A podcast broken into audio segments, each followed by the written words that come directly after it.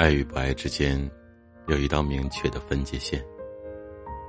曾经看《小王子》时，一直心疼狐狸，付出许久却没有得到回报，同时也羡慕玫瑰，有一个人一直对他牵肠挂肚。童话里的感情是如此，现实生活中的爱情亦是如此。爱与不爱的区别一直很明显。狐狸愿意被小王子驯养，可小王子却不愿意为狐狸驻足。在狐狸的百般开导下，他突然明白自己一直深爱玫瑰，因为深爱，这才愿意同他说许多话；因为深爱，这才会在离开时各种留恋；因为深爱，这才想立刻看到属于自己的玫瑰。记得故事中，狐狸说过这样一句经典语录：“你对我来说只是一个普通的小男孩，我对你而言，也只是一只普通的狐狸。但是如果你驯养了我，我们互相需要，我们就是彼此的独一无二。人和人之间其实没有什么区别，但是爱会让一个人显得不同，有了不同。”对待心动之人的态度，自然和对待别人不一样。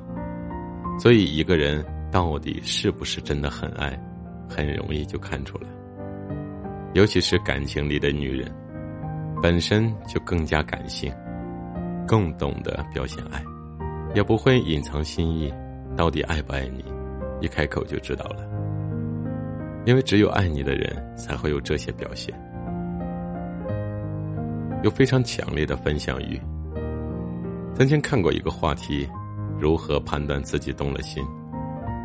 当时的高赞回答是这样说的：“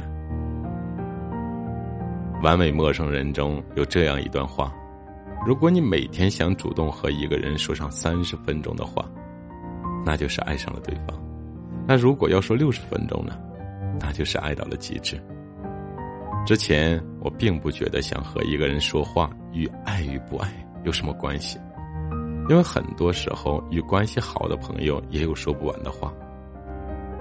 但真正爱上一个人之后，才发现两者完全不同。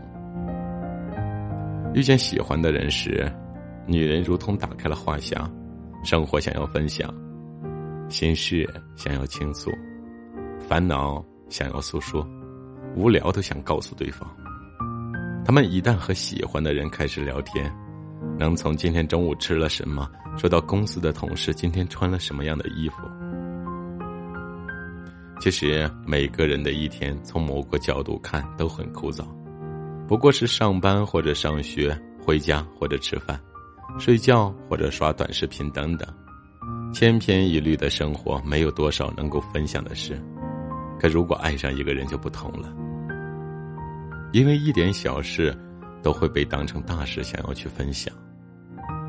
换句话说，当你发现一个女人天天都会给你发消息，不断的问你在干嘛，不断说自己在干嘛的时候，不用怀疑，这，就是心动的证据。经常提及未来，曾经看过一个视频，对其中一个片段印象深刻。男人喝酒后。哭着对自己的朋友说：“其实吧，我早知道他不爱了，是我不放手，不是他不想走。”朋友开解他，只是想多了。男人冷静的说：“不是，是真的。”我说要买房，他说要买包；我说早点结婚，他说结婚不着急；我说想见你的家人，他说家人太忙了。其中的道理，其实很多人都知道，因为不爱你的人，才只想过好自己的当下；只有爱你的人，才会考虑两个人的未来。